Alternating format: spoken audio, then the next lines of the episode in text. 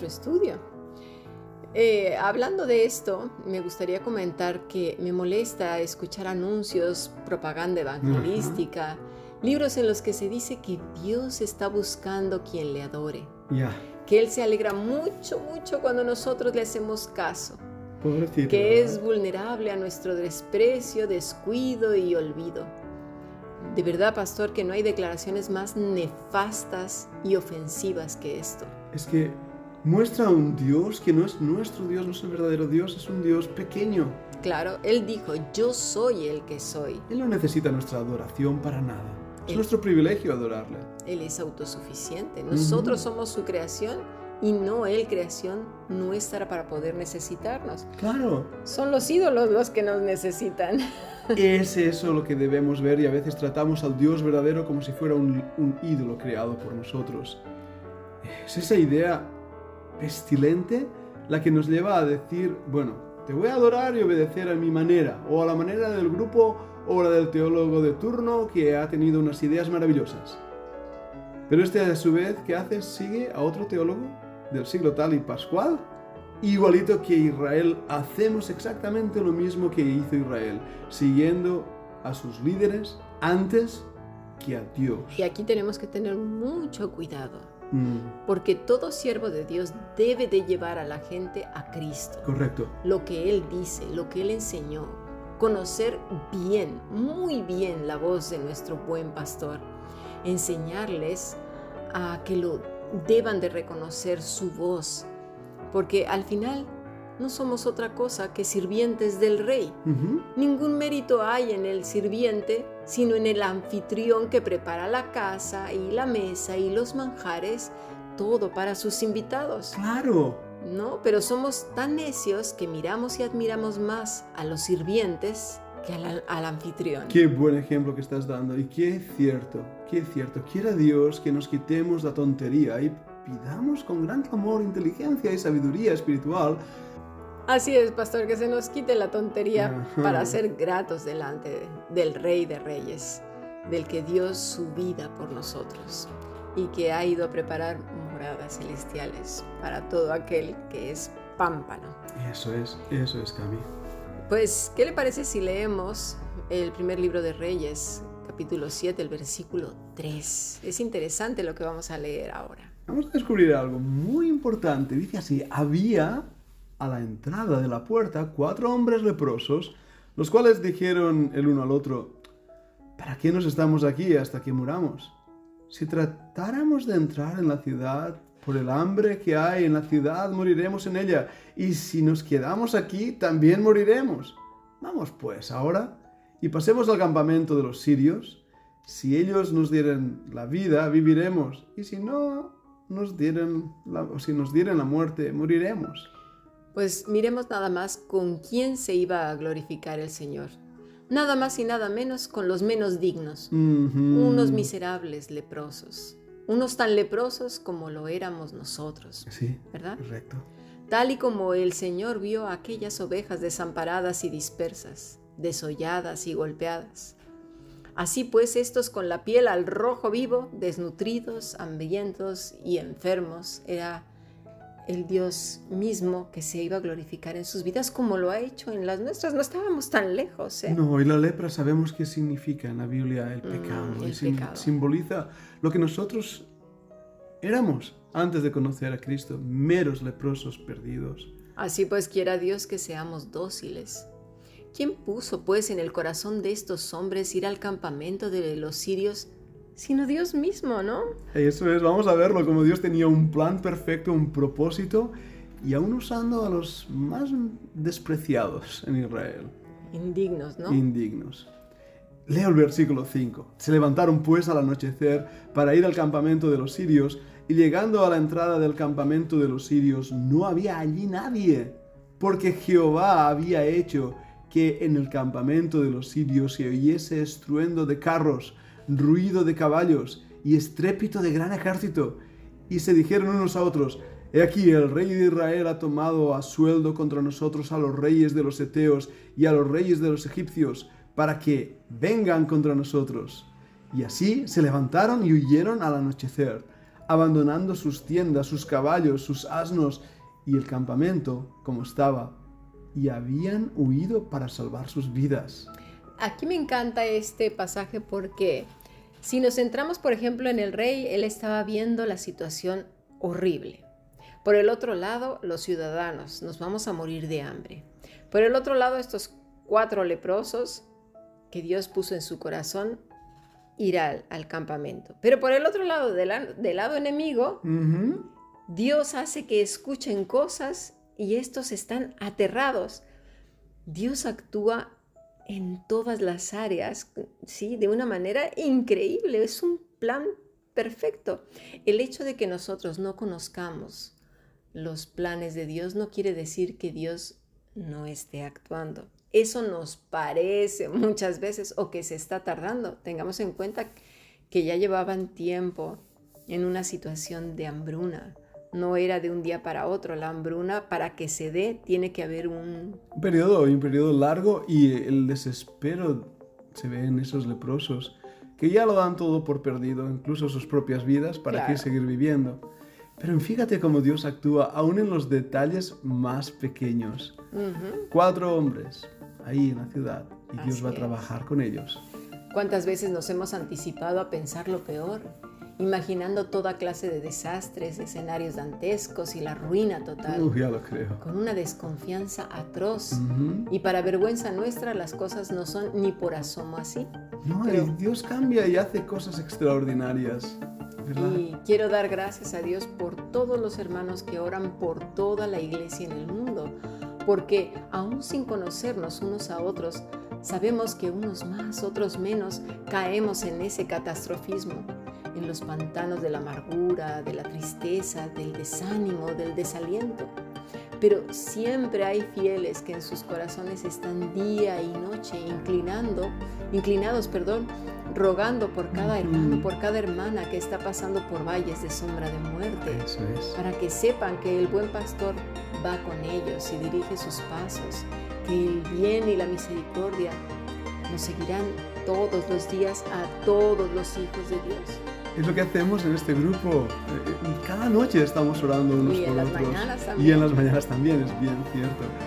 No olvidemos por eso que el pámpano no se aparta de la vid verdadera, pero eso no quiere decir que vendrán los tiempos malos, que vendrán ventiscas, huracanes, nevadas, sequías, hierbas malas, bichos, plagas.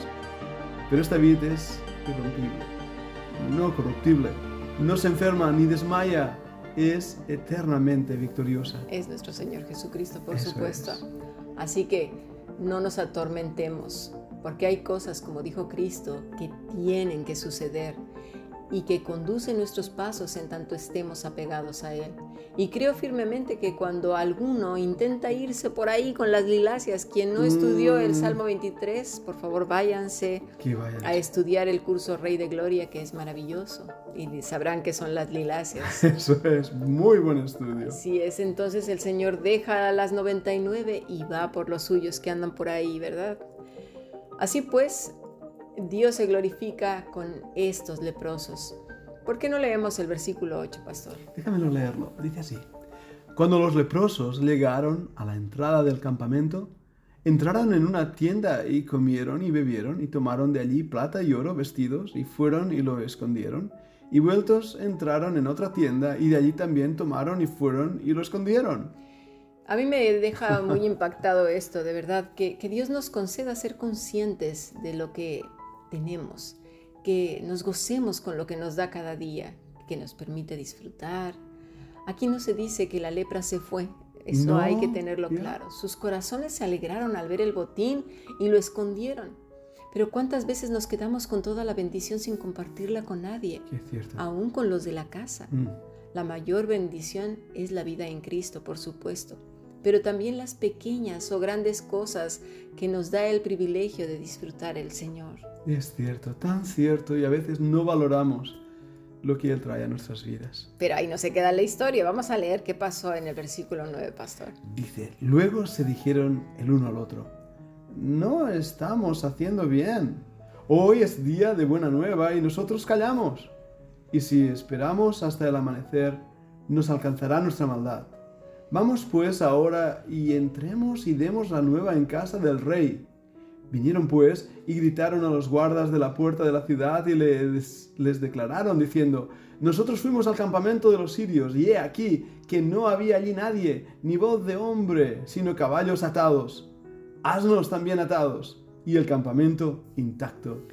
Qué gran alegría es que seamos conscientes de las bendiciones de Dios, que además se extienden mm. a muchos que no somos el centro del universo, que Dios bendice a uno para que sean bendecidos y enriquecidos muchos. Cierto. Es como, como recibir un pastel y hacer la fiesta uno solo para no compartir ni un trozo. Bueno, eso lo confieso, me encanta a mí el pastel y comérmelo todo.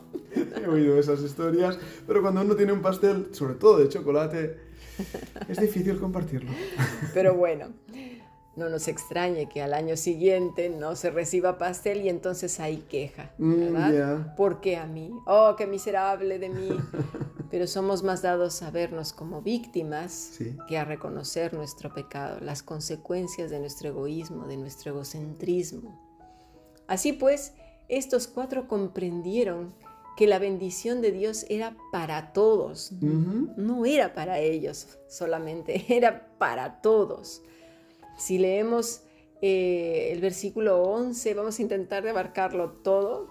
Rápidamente dice, los postreros gritaron, o perdona, los porteros gritaron y lo anunciaron dentro, en el palacio del rey. Y se levantó el rey de noche y dijo a sus siervos, yo os declararé lo que nos han hecho los sirios. Ellos saben que tenemos hambre y han salido de las tiendas y se han escondido en el campo diciendo, cuando hayan salido de la ciudad, los tomaremos vivos y entraremos en la ciudad. Entonces respondió uno de los siervos y dijo, tomen ahora cinco de los caballos que han quedado en la ciudad, porque los que quedaban acá también perecerán como toda la multitud de Israel que ya ha perecido. Y enviemos y veamos qué hay. Tomaron pues dos caballos de un carro y envió el rey al campamento de los sirios diciendo, id y ved. Y ellos fueron y los siguieron hasta el Jordán. Y aquí que todo el camino estaba lleno de vestidos en seres que los sirios habían arrojado por la premura. Y volviendo los mensajeros lo hicieron saber al rey. Parece que el rey estaba desconfiando, pero recordemos que era un rey y era un estratega y tenía que tener estrategias de combate y de asalto. Pero todas estas cosas lo que nos deben de dejar en el corazón es estar confiados en que Dios no llega antes ni tarde, sino cuando Él lo tiene determinado según su consejo, según ha determinado en el tiempo de la disciplina o del juicio o del propósito para que sea enteramente glorificado, ¿verdad? Y a cada quien darle su pago. Todos seremos recompensados, no se nos olvide. Y quiero hacer aquí un inciso importante, que a veces el Señor tiene propósitos no solamente para nosotros, sino para muchos más. No es todo disciplina cuando uno está enfermo, por ejemplo. Dios tiene propósitos y Él está en control. Él está en control. Él en algún momento dado dirá a sus siervos, buen siervo y fiel sí. entraremos en el gozo del Señor, sabiendo distinguir los tiempos. Por eso tenemos que poner sobre la mesa las cosas, no cargar con culpas, ni escuchar condenaciones por aquí y por allá. Siempre es bueno ir delante de Dios y que escudriñe nuestro corazón y nos muestre qué es lo que está pasando. Ya sabemos que este mundo está a punto de ser juzgado, ¿no? Vamos a leer entonces a partir del versículo 16 al 20 para ver en qué acaba toda esta historia. Esta historia se pone muy interesante en este punto.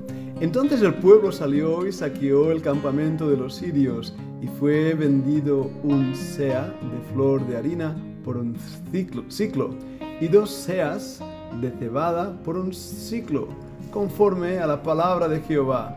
Y el rey puso a la puerta a aquel príncipe sobre cuyo brazo él se apoyaba, y lo atropelló el pueblo a la entrada y murió conforme a lo que había dicho el varón de Dios cuando el rey descendió a él. Aconteció pues de la manera que el varón de Dios había hablado al rey, diciendo, dos seas de cebada por un ciclo, y el sea de flor de harina será vendida por un ciclo mañana a estas horas, a la puerta de Samaria. A lo cual aquel príncipe había respondido al varón de Dios diciendo, si Jehová hiciese ventanas en el cielo, ¿pudiera suceder esto? Y él dijo, He aquí, tú lo verás con tus ojos, mas no comerás de ello.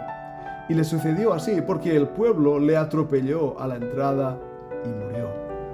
Cada quien recibirá su pago. Eso es. Hemos escuchado pues la palabra de Dios. Es una historia, pero una historia real. Hay veces que se le dice eh, los personajes de la historia y a mí a veces me da la idea de que lo están diciendo como personajes ficticios de una obra literaria, pero fueron personas reales que están registradas en los anales de la historia. Eso es. ¿Verdad? Que por sus corazones, obras y dichos fueron justificadas O condenadas. o condenadas. Jesús fue muy claro y él dijo, y sigue diciendo hasta el día de hoy, el cielo y la tierra pasarán, pero mis palabras no pasarán. Y lo que Dios le había dicho a través del profeta a este príncipe que sucedería, sucedió. Y lo que el Señor ha dicho sobre todos nosotros, sucederá y sucede todos los días. Él está con nosotros todos los días hasta el fin del mundo. Y mayor es el que está en nosotros que el que está en el mundo. Así que habitemos confiados. Gracias, pastor. Un placer haber estado aquí. Deseamos que este podcast sea de muchísima bendición para todos. Así es. Gracias a ti, Cami.